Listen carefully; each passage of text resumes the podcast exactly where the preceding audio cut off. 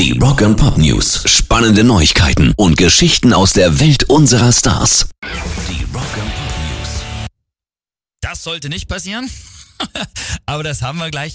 So, eigentlich sollte das hier kommen und ich wollte eigentlich nur einer Rocklegende erstmal zum Start unserer Rock and Pop News alles Gute nachträglich wünschen. Nämlich Slash, der ist gestern 58 Jahre alt geworden. Take me down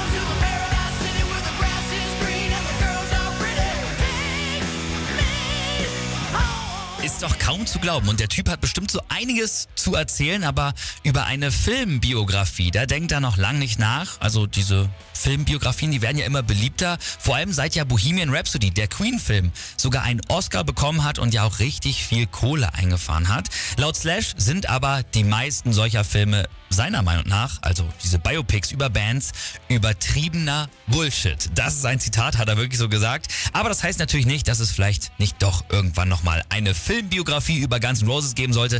Also ich würde mir das auf jeden Fall angucken. Rock and Pop News. Disturbed, die wollten am Wochenende eigentlich in Phoenix in Arizona, also in den USA, auftreten und mussten absagen. Der Grund ist auch wirklich mal was ganz Neues.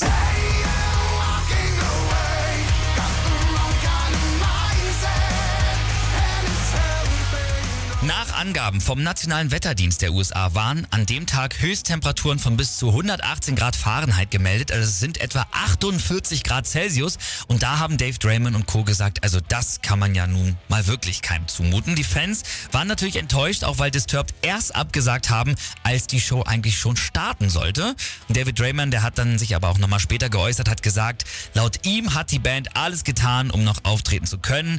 Einige technische Geräte haben aber bei der Hitze einfach schon nicht mehr funktioniert. Und wie soll es dann erst den Fans gehen?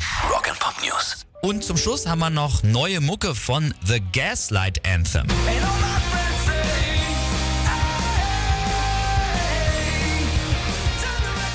Ja, nach neun Jahren Pause gab es da am Wochenende wieder ein Lebenszeichen von den Jungs.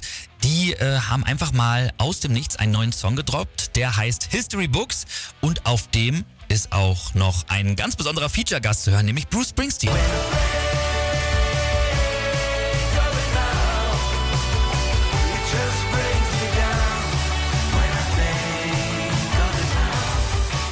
Hört sich History Books an, ist natürlich ein Vorgeschmack auf ein bald erscheinendes Album. Das soll Ende Oktober rauskommen und auch das Album soll History Books heißen.